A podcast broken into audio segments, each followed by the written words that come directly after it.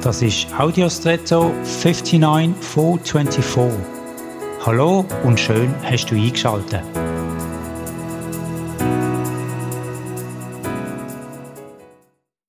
Kennst du Menschen, die eine große Herzlichkeit ausstrahlen, in deren Gegenwart man sich entspannen und einfach sich selber sein kann? Es gibt auch andere, bei denen man den Eindruck hat, sie haben ein tadelloses Leben, machen alles richtig, sind erfolgreich. Man ist in ihrer Gegenwart weniger entspannt als bei den Erstgenannten. Vielleicht, weil man nichts falsch machen will, damit man dem Standard, wo sie gewöhnt sind, entspricht.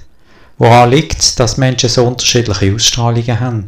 Ich glaube, viele von ihnen dienen das nicht bewusst. Ich glaube, es hängt mit den eigenen Erfahrungen zusammen. Und wie heißt es so schön, wenn viel vergeben ist, der liebt viel. Dahinter orte ich ein großes Geheimnis und eine tiefe Wahrheit. Vielleicht kannst du das heute für deine Begegnungen mit Menschen mitnehmen.